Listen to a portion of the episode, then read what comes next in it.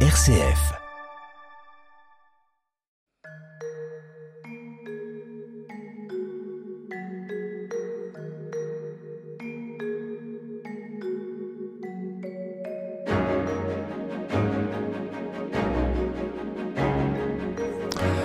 Bonjour à tous, nous sommes très heureux de vous accueillir sur euh, RCF et sur Radio Notre-Dame pour cette nouvelle édition de notre émission Où va la vie? Au micro Frédéric Mounier. Comme chaque semaine, je vous accompagne tout au long de cette conversation consacrée aux nouvelles questions éthiques. Euh, cette semaine, depuis déjà deux semaines, nous travaillons ensemble avec nos invités que je vais vous présenter sur le thème Pourquoi et comment sommes-nous en train de changer de fond en comble les rites autour de la mort? Cette semaine se déroulent les célébrations de la Toussaint, du jour des morts. Eh bien, nous poursuivons cette réflexion vous savez, on vous l'a expliqué, les funérailles passent de moins en moins par des lieux de culte, de nouveaux rites s'inventent, les corps des défunts sont de moins en moins inhumés, de plus souvent, de plus en plus souvent incinérés.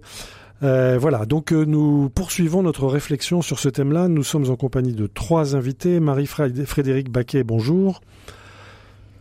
Bonjour. Merci beaucoup d'être avec nous. Vous êtes professeur de psychopathologie à l'Université de Strasbourg. Vous dirigez le Centre international des études sur la mort et vous avez publié plusieurs ouvrages sur la mort et sur le deuil. Vous êtes enfin rédactrice en chef de la revue Études sur la mort publiée par Kern Info. Un excellent site, il faut le dire au passage, Kern Info. Nous sommes également en compagnie de sœur Agatha Zielinski. Bonjour. Bonjour. Merci beaucoup d'être avec nous. Vous êtes religieuse Xavier, philosophe. Vous enseignez au Centre Sèvres, les facultés jésuites de de Paris, qui sont nos partenaires pour cette émission. Et puis également le philosophe Damien Leguet. Bonjour. Bonjour. Vous enseignez à HEC dans différents espaces éthiques en Ile-de-France, en Picardie. Vous présidez le Comité national d'éthique du funéraire et vous participez aux travaux du Comité national des opérations funéraires piloté par le ministère de l'Intérieur. Vous avez publié de nombreux livres également sur les questions qui nous préoccupent ces jours-ci. La mort en cendres, notamment aux éditions du Cerf et le fin mot de la vie publié aux éditions du Cerf. Voilà notre thème aujourd'hui. Pourquoi et comment sommes-nous en train de changer de fond en comble les rites autour de la mort? Où va la vie? Frédéric Mounier. Nous l'avons dit dans nos précédentes éditions ces dernières semaines, les, rites, les manières d'inhumation ont fondamentalement changé en l'espace de une à deux générations. C'est allé très très vite. Aujourd'hui, nous allons nous intéresser à l'évolution des rites. Beaucoup d'entre nous ont déjà participé à des célébrations civiles euh, de, de funérailles. Euh, avec parfois de l'intérêt, parfois nous sommes interloqués, parfois nous sommes agacés. Euh, Damien Leguet, que se passe-t-il exactement? Bah, si vous voulez, vous aviez une prise en charge globale qui était faite par, euh, par le religieux, pour le faire vite, hein, et donc qui supposait que le rite se faisait, et que d'une certaine façon, il se faisait presque sans les personnes. Mhm. C'est-à-dire que, disons, il y a 50 ans ou 60 ans, euh, le rite religieux était d'abord religieux avant que de concerner la personne. Puis, progressivement... C'est-à-dire le défunt n'était pas évoqué. Voilà, voilà. très peu. Mhm. Et donc, progressivement, on a personnalisé, si vous voulez, les rites, on a fait en sorte que euh, les rites euh, intègrent de plus en plus le souvenir, les témoignages, euh, etc. sur la personne en question, au point d'être effectivement dans cette zone étrange entre du rite religieux et de la commémoration, donc la religion des, morts, entre Mhm. la religion chrétienne et la religion des morts. Voilà. Oui. Donc vous aviez les deux. Et puis progressivement, on voit que euh, les, la- les rites en tant que tels religieux ont progressivement, euh, non pas disparu, mais euh, ont été pour partie remplacés ou pour partie substitués à autre chose, pour inventer un peu d'autre chose, euh, pour essayer de voir un peu ce qu'on peut faire, soit dans un souci de personnalisation, soit dans un souci de trouver d'autres rites possibles euh, au rite euh, au rite religieux, quitte à s'en passer, voilà, ou quitte à, à, à sortir des églises, ou quitte à, à aller directement euh, soit au funérarium, soit, soit au cimetière. Oui. Euh, donc voilà. Et donc on est dans cette période intermédiaire Mhm. où à la fois les rites euh, sont indispensables et on s'en rend compte qu'ils sont indispensables pour se séparer euh, des, pour se séparer des morts d'une part, mais que deuxièmement euh, ils ne sont plus euh, dans un monopole euh, religieux, mais dans quelque chose qui est nécessaire et plutôt de l'ordre du symbolique, voilà, et que pour l'instant on n'arrive pas à voir encore euh, ce qui pourrait prendre, euh, ce qui pourrait remplacer les rites euh, religieux, soit parce que les rites actuels qui remplacent sont une forme de décalque des rites religieux sans, sans religion, Hein. Ce que font par exemple les pompes funèbres, qui sont de plus en plus des prêtres de substitution Mhm. euh, du, du- des rites, d'une part, et que deuxièmement, euh, rien, d'une certaine façon, n'est capable de remplacer cette charge émotionnelle, symbolique, euh, affective des religions par, par rapport à la mort. Donc on est dans cette période un peu incertaine. Une période incertaine, en Voilà. tout- avec en tout cas la fin du monopole euh, religieux. Ah ça c'est sûr. Marie-Frédérique Baquet, je rappelle que vous dirigez le Centre inter- international des études sur la mort. Euh, J'imagine que vous observez cette évolution. Est-ce que vous faites la même analyse que Damien Leguet? Alors, c'est pas juste un regard, hein, c'est surtout l'écoute euh, de personnes et en particulier de personnes qui ont, pendant la pandémie de Covid, qui ont, euh, ben, euh, qui n'ont pas pu accomplir les rites religieux et qui en ont été fortement frustrées. Ces personnes, par ailleurs, ont, été, ont bien voulu passer quelques questionnaires et on a vu que ces questionnaires qui sont d'ordre psychosomatique, euh, ont dévoilé finalement que le manque de rituels, alors je parle bien de Oui. tous les rites euh, Mhm. religieux et non religieux, euh, ont des conséquences, a des conséquences, le manque de rituels, donc sur euh, euh, l'équilibre psychique et l'équilibre somatique de ces personnes. Donc ça c'est le premier point. Oui. Le deuxième point, c'est la plainte. C'est-à-dire que ces personnes se sont trouvées en manque, ont ressenti euh, la difficulté à ne pas euh, convier la famille, ne pas se réunir. Et euh, mon impression, à partir de centaines de, de questionnaires et de centaines d'entretiens qui ont été réalisés bien sûr par une équipe euh, de psychologues, euh, mon impression, c'est qu'il y a une contradiction. On ne sait plus à qui euh, porter cette parole, mais on ne sait pas non plus que demander. Parce que, comme le soulignait Damien Leguet, ben, en fait, la religion prenait en charge globalement les gens. Oui. Et donc, quand il n'y a plus euh, ces religions, ces, ces rites religieux, euh, les personnes ne savent pas quoi faire. Et donc, elles souhaitent surtout euh, quelqu'un, un guide. Vous voyez Mhm. Alors, il y a des maîtres de cérémonie, Oui. certes, mais un guide qui ne soit pas forcément un prêtre, donc oui, c'est ça. Alors, si je vous entends bien, Marie-Frédérique Baquet, il faut un rite, il faut se réunir, sinon il y a quelque chose de profond qui manque. Mais aujourd'hui, on est dans cette période d'incertitude. On ne sait pas qu'est-ce qui peut se substituer à l'ancien rite. Est-ce que vous vous souscrivez à cet observateur qui nous dit que euh, de, de plus en plus dans les églises, on entend dire euh, à propos des, des funérailles, faites quelque chose, faites ce qu'il faut, mais on ne sait plus bien ce qu'il faut faire. Marie-Frédérique Baquet. Oui, c'est exactement cela, puisque la plainte porte sur la spiritualité, mais en même temps, quand vous demandez à ces personnes de définir ce qu'est la spiritualité, vous voyez, c'est tout à fait vague, et bien sûr, ces personnes ne sont absolument pas philosophes, donc elles ressentent quelque chose, elles ressentent un manque, Oui. mais elles ne savent pas quoi faire. Oui, donc il y a un grand vide, il y a un grand creux. Agatha Zielinski, comment vous caractérisez cette euh, observation? Je, je crois que l'un des rôles du rite et du rite autour de la mort, c'est de donner un lieu et un lien pour contenir la sidération. Mhm. Parce que finalement, on n'a pas évoqué ça. Oui, mais, oui. euh, et la question, je- parce que il y a, y a toute une singularisation autour des, des rites. Moi, j'ai découvert tout récemment l'existence de, de ce qui s'appelle des coopératives funéraires. C'est-à-dire, c'est- ce sont des petites entreprises qui veulent sortir de, des logiques marchandes des pompes funèbres et qui veulent vraiment accompagner les, les endeuillés en Ouais. personnalisant les, les cérémonies, les célébrations. D'ailleurs, je suis même pas sûre que ce soit le vocabulaire utilisé. Ça, ça, quand on regarde les sites de ces coopératives funéraires, on, on voit qu'il y a un côté événementiel des funérailles, mais en Mhm. même temps, il y a vraiment de l'accompagnement des personnes. Et on voit que ce qui est proposé là, c'est quelque chose d'hyper singularisé. C'est décorer le cercueil, c'est chercher les photos, c'est euh, distribuer les recettes de la grand-mère, enfin des choses comme ça. Et la question qui me vient, c'est il y a cette singularisation du rite qui relie à quoi? Alors qui relie à un collectif, mais d'un groupe proche, la famille, les amis.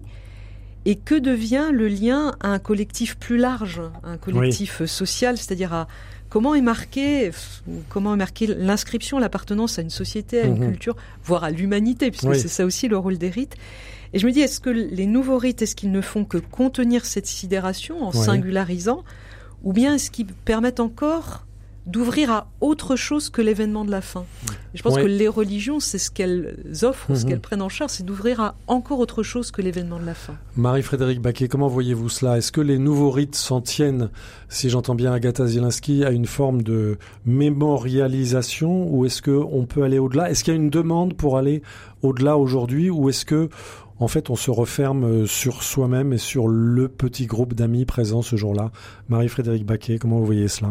Oui, alors c'est vrai que l'événement euh, deuil marqué par les funérailles est fondamental. Donc c'est là où il y a ce manque de maître de cérémonie, voire de cérémonie tout court.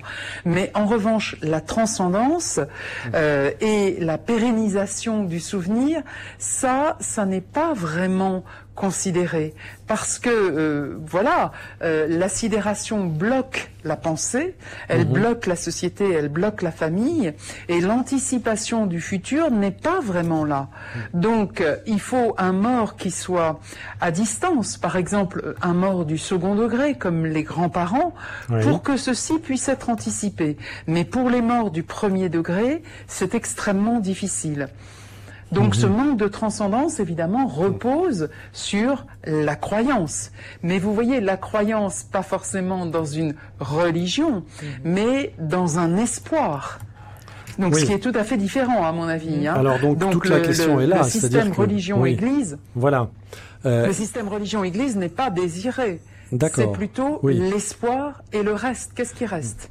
Alors, Damien Leguet, euh, peut-on, pourra-t-on à l'avenir caractériser ou recaractériser cet espoir, justement, qui était porté jusqu'à présent par l'Église, qui ne l'est plus Comment voyez-vous cela? ce qu'a dit euh, Marie-Frédéric Baquet est absolument essentiel, c'est qu'on s'est, d'une certaine façon, on allait vers une forme de disparition euh, du rite, des cérémonies, en considérant que tout ça c'était obsolète, Voilà. que ça ne savait plus rien. Et puis, le Covid nous a montré Oui. que effectivement, si quelque chose ne se passait pas, quelque chose euh, avait des conséquences. Je reprends ce que ce que, ce que Marie-Frédéric Baquet disait, des conséquences sur l'équilibre psychique des personnes. C'est-à-dire que c'est- donc il faut bien considérer que le rite c'est pas juste une forme esthétique religieuse. Donc c'est vital. c'est vital Oui, pour l'équilibre psychique des personnes. Ouais. Voilà. Alors après, ça prend des formes religieuses ou pas. Donc ça, c'est la Mhm. première chose. Ouais. Donc ça veut dire qu'on on, on s'est rendu compte globalement que l'État euh, tout-puissant qui voulait considérer que euh, la religion, les rites, euh, c'était pas vital, euh, C'était- con- oui. co- contrairement au fait d'aller chercher son, son beurre Mhm. au magasin d'à côté. Euh, Il y, a, il y a quelque chose qui, qui, qui a été sous-estimé quant Ouais. aux besoins Et qui a été vitaux, contredit par les faits. qui a Ouais. été contredit par les faits. Première chose. Et deuxième chose, je reprends ce que dit Marie Baquet, nous sommes effectivement en situation d'être orphelins du religieux. Et orphelin du religieux, ça veut dire que le sens, on ne sait pas où il est, mais on le cherche. Mhm. Il y a une forme de nostalgie d'un sens qui nous était autrefois donné et que maintenant il importe que nous trouvions et que nous ne trouvons pas. Mais on ne veut plus de l'Église. Ben, on ne veut pas, alors pas, c'est pas général non plus, mais disons qu'on veut de l'Église, euh, soit parce qu'on y croit euh, dur comme fer, soit parce que on considère qu'il y a quand même quelque chose qui passe par là et que seul le religieux peut donner. Voilà. Encore Alors, un réservoir de symboles en quelque sorte. un réservoir de symbolique, Mhm. le, le dernier service public du symbolique euh, qui, qui existe. Et donc, euh, on, on considère que là, quand même, euh, on, on ne peut pas s'en passer. Et tout ce qu'on a inventé ou voulu inventer euh, est, est peu de choses par rapport à ça. Donc, ça veut dire que euh, la croyance, comme le disait ma, ma, ma- Marie euh, Frédéric Baquet, oui. la croyance, le besoin de transcendance, le besoin de savoir où où tout ça va, Mhm. où le mort est, où est son esprit, son âme, parce que contrairement à ce qu'on pourrait croire, les Français croient beaucoup à la vie après la mort. Ah oui. Ah oui, majoritairement, à 80%. Est-ce Ils qu'ils croient en la vie- réincarnation Alors après voilà, alors après Ouais, la Ça forme, peut se caractériser de c'est qu'il y façon a une forme d'anarchie du sens. Oui. C'est-à-dire qu'on ne sait pas ce qui se passe, mais on sait qu'il se passe quelque chose, Mhm. et, et alors à ce moment-là, tout est possible. Voilà.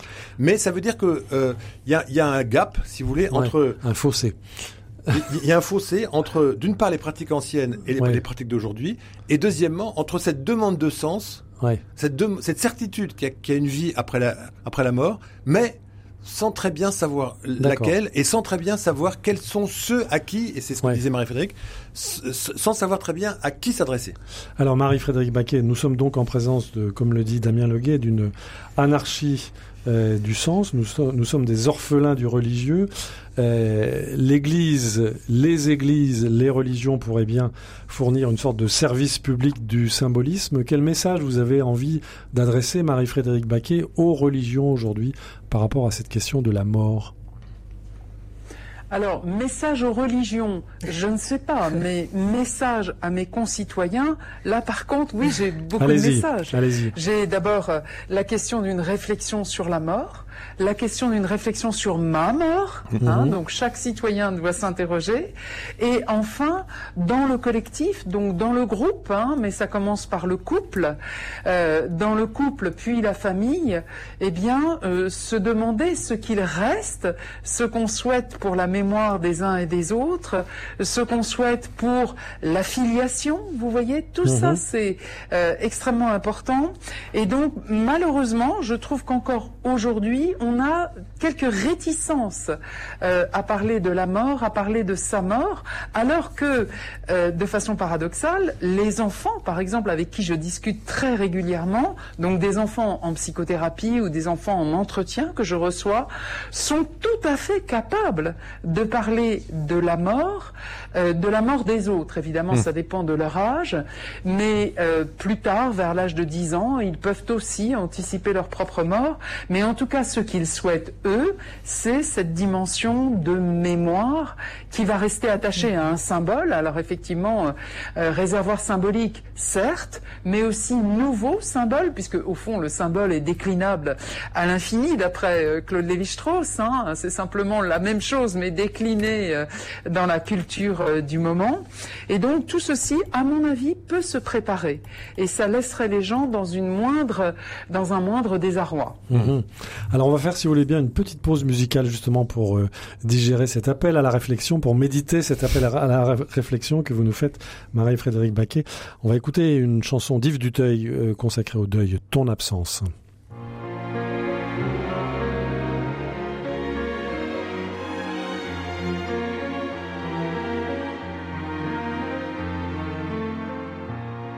Comme une bouffée de chagrin, ton visage ne dit plus rien je t'appelle tu ne viens pas. Ton absence est entrée chez moi. C'est un grand vide au fond de moi. Tout ce bonheur qui n'est plus là. Si tu savais quand il est tard, comme je m'ennuie de ton regard. C'est le revers de ton amour, la vie qui pèse un peu plus lourd, comme une marée de silence qui prend ta place et qui s'avance. C'est ma main sur le téléphone Maintenant qu'il n'y a plus personne, ta photo sur la cheminée qui dit que tout est terminé. Tu nous disais qu'on serait grand, mais je découvre maintenant que chacun porte sur son dos tout son chemin comme un fardeau. Les souvenirs de mon enfance, les épreuves et les espérances, et cette fleur qui s'épanouit sur le silence ton absence.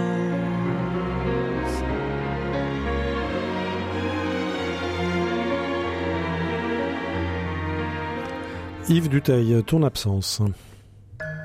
Où va la vie? Frédéric Mounier. En cette semaine où nous nous rendons tous dans nos cimetières, euh, où va la vie consacre ce dernier volet de nos trois émissions euh, autour de l'évolution des rites autour de la mort. Nous sommes en compagnie de sœur Agatha Zielinski, religieuse Xavier, philosophe, enseignant au Centre Sèvres, faculté jésuite de Paris, partenaire de cette émission, avec le philosophe Damien Leguet, président du Comité national d'éthique du funéraire et membre du Comité national des opérations du funéraire, auteur de plusieurs ouvrages sur la question, dont La mort en cendres au cerf et Le fin mot de la vie au cerf. Et puis nous sommes également en compagnie de Marie-Frédéric Baquet, professeur des universités de psychopathologie clinique à l'Université de Strasbourg, présidente du Centre international d'études sur la mort. Alors, nous venons d'évoquer cette diversité aujourd'hui des, des rites autour de la mort. On a vu que la crise du Covid nous a appris, peut-être s'il fallait nous le réapprendre, à quel point les rites étaient importants mais ce sont des rites aujourd'hui qui sont euh, euh, qui ne sont plus rattachés à un système euh, institutionnel. Agatha Zielinski, est-ce que jusqu'à quel point aujourd'hui peut-on se satisfaire de célébrations de funérailles qui s'en tiennent, disons, à faire mémoire du défunt et qui sont après tout un simple miroir de ce qu'il a, de ce qui il ou elle a été, mais sans pour autant se tourner vers plus large ou vers plus haut. Agatha Zielinski? Je t'ai marqué tout à l'heure par ce que disait Marie-Frédéric Baquet sur euh, comment est-ce que ces rites permettent encore de donner une dimension de transcendance ou de pérennisation du souvenir.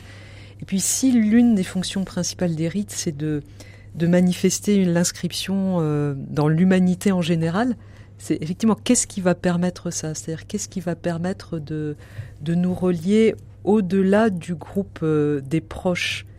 Je, vous donne encore une anecdote personnelle, si vous permettez. Euh, quand j'étais étudiante à Paris dans les années 80, je suis d'origine polonaise, comme mon nom mhm. l'indique, et la tradition d'aller visiter les tombes était vrai, reste quelque chose de très très fort en Pologne. Et lorsque j'étais étudiante à Paris, bah, qui est-ce que j'allais voir dans les cimetières polonais, euh, français justement, parisiens? Et je me suis dit tiens, mais je vais aller sur la tombe de Frédéric Chopin. C'était l'année de la chute du mur. Mhm. Et il y avait là une vieille femme, une babouchka polonaise, avec un, un vieux magnétophone. Vous savez, à l'époque, c'était des bandes magnétiques. Mhm. Elle était là, debout, avec ce magnétophone qui passait des œuvres de Chopin. Et là, tout à coup, j'ai eu la Pologne qui était là. Il s'est passé quelque chose. Il s'est vraiment passé quelque chose. C'est un rite. C'est un rite, et c'est surtout cette dimension d'un rite qui relie à vraiment plus grand que soi, mhm. et plus grand que cette immédiate proximité. Donc c'est pour dire que ce n'est pas impossible, ce n'est pas impossible même par surprise, comme le raconte cette anecdote, mais il me semble que c'est quelque chose peut-être à avoir présent si nous sommes amenés à inventer des rites pour des amis, pour des proches. Comment ouvrir à cette dimension du plus grand que soi ou plus grand que le petit groupe qui est là? Et mhm. ça me paraît important. Euh, Marie-Frédéric Baquet, euh, beaucoup aujourd'hui constatent euh, une prolifération de ce qu'on appelle le sacré sauvage. Hein. On est environné d'astrologues, de guérisseurs, de praticiens du développement personnel, avec dans certains cas du retour à des pratiques païennes anciennes. Comment vous voyez cet équilibre aujourd'hui en ce qui concerne les nouveaux rites funéraires entre ce qui peut être de l'ordre de la charlatanerie, du paganisme de pacotille, et ce qui peut être de l'invention, de la créativité vraiment authentique. Est-ce qu'on n'est pas à la croisée des chemins d'une certaine façon? Oui, parce que beaucoup de personnes pressentent que euh, ces activités euh, euh, bizarres, enfin comme par exemple rechercher le mort sur un écran, etc., etc. Ces activités bizarres ou écrire une lettre ont une ont une fonction qui est finalement dans l'entre-deux. Elles voient bien que c'est pas rationnel et que c'est pas non plus scientifique et parfois même dangereux pour elles. Mais en tout cas, elles elles savent bien que voilà, c'est un succès d'année. Ce qui me frappe dans le deuil, justement, à la différence de la mort, c'est que le deuil, c'est, euh, si je faisais une comptabilité, c'est moins un. C'est-à-dire qu'il y a un manque, il y a une perte. Tandis que la mort, c'est zéro. Vous voyez mhm. Et donc, les gens ont beaucoup de mal, et nous aussi, bien sûr, hein, les gens ont beaucoup de mal à passer de moins 1 à 0. C'est-à-dire que mhm. ce qu'ils souhaitent, c'est finalement euh, comme obturer euh, ce manque, obturer un trou et donc recréer des choses. Donc cette activité, elle, fait partie des rites. Hein. On voit bien que les rites, c'est une gestuelle, c'est pas forcément des paroles. Euh, ce sont des choses qui viennent à la place euh, du vide et du manque mais ce n'est pas encore, de mon point de vue, l'élaboration nécessaire qui permettrait d'accepter la mort. Vous voyez, car en fait, le rite, comme, comme l'a dit euh, euh, Louis-Vincent Thomas, hein, c'est pour les vivants. On est bien mhm. d'accord. Et donc, vous voyez, ce manque entre le zéro et le moins un euh, est quelque chose qui euh, est perçu par la plupart des sociétés comme étant non comblé, en fait, par le rituel. Donc, le rituel est un succès d'année, si vous voulez, du manque, mais ne convient pas encore totalement à rembourser la dette du départ rembourser la dette, oui. Hein, de la mort d'un proche. Il y a encore beaucoup de, de travail à faire. Damien Leguet, euh, on entend souvent dans les célébrations de funérailles aujourd'hui, qu'elles soient civiles ou religieuses, un, texte dont je ne sais pas d'où il vient du reste, mais qui dit je ne suis pas mort, je suis passé de l'autre côté, etc. Est-ce qu'il n'y a pas ce, ce, risque de, de négation mmh. de la séparation, de négation de la souffrance, de négation du, du vide à travers des, des, des nouveaux rituels totalement euh, incontrôlés, Damien Leguet? Alors ce texte donc n'est pas de Peggy, contrairement à ce qui a circulé beaucoup, et d'un pasteur d'un pasteur anglais euh, du XVIIe siècle qui s'appelle Hollande. Je vous le dis parce que ça s'est tellement circulé que les amitiés de mhm. Charles Peggy, euh, à appartenait, ont, on, va travailler là-dessus. Deux choses pour, votre réponse. La première, c'est que on constate effectivement qu'il y a une, et c'est ce que dit euh, Marie-Frédéric à l'instant, c'est qu'il y a quelque chose qui est une articulation qu'on ne comprend pas très bien, mais qui, qui, est évidente, entre le religieux, le psychique et le social. Mhm. Voilà. Le rite, c'est ça. Ça met en branle tout cela. Voilà. Première chose. Et deuxième chose, les obsèques, les, les rites, ils ont deux objets. Ils ont deux raisons d'être. Ils ont un, de faire vivre le mort, et deux, de tuer le mort. Alors, tuer le Les mort. deux à la fois, Oui, exactement. indissociablement. Exactement. Oui. De, de faire vivre le mort, parce qu'il y a quelque chose qui est mémoriel et, Mhm. et qui persiste, voilà. Et tuer le mort, c'est une expression d'Haute Volta que que Louis Vincent Thomas aimait, aimait bien, qui est de dire non non, il faut que le mort reste là où il est, qu'il ne vienne pas, C'est fini. qu'il ne vienne pas Ouais. me coloniser, qu'il Ouais. ne, vienne pas prendre ma place, qu'il ne vienne pas qu'il vienne pas me m'entraîner euh, vers le cimetière. Je suis vivant et lui est mort. Voilà. Donc c'est les frontières. Tout ça, c'est effectivement psychique, social et le religieux euh, permettait de euh, tout cela. Là, on voit que tout cela a volé en éclats et on se retrouve effectivement avec euh, ce que la chanson de Duteil disait, c'est-à-dire ton visage ne me dit plus rien et un grand vide au fond de moi. Comment est-ce que un visage que l'on a aimé, je veux pas faire du, du Lévinas à peu de frais, mais enfin un, un visage que l'on a aimé peut ne plus rien dire, ça se taire, c'est-à-dire ne- Ouais. c'est-à-dire euh, être, être être réduit au silence, un visage qui est réduit au silence d'une part, et deuxièmement le vide. Comment est-ce qu'on gère le silence du visage et le vide en moi? Sinon, en recourant à ce que les rites permettent de faire, c'est-à-dire ces deux choses-là, c'est-à-dire séparer les vivants des morts d'une part, Mhm. et deuxièmement, sacraliser une mémoire commune. Il nous reste deux petites minutes. Un dernier mot d'espoir, peut-être, Agatha Zielinski. Euh, Peut-on avoir confiance dans ces nouveaux rites? Alors, Faut-il je les vais faire un pas de côté. Je Oui. pensais, en, en nous écoutant, au succès du petit livre de Delphine, Delphine Orviller, Oui. Vivre avec nos morts, Mhm. où elle raconte des expériences d'accompagnement de personnes endeuillées. Et je trouve que le titre est très parlant. Et il dit quelque chose de ses frontières, dont parlait de Damien Leguet à l'instant, mais elle dit aussi quelque chose de l'important d'être un vivant avec les endeuillés. Et que être un vivant qui accompagne les endeuillés euh, aide sans doute à faire ce travail du passage et de mettre les, les morts à leur juste place.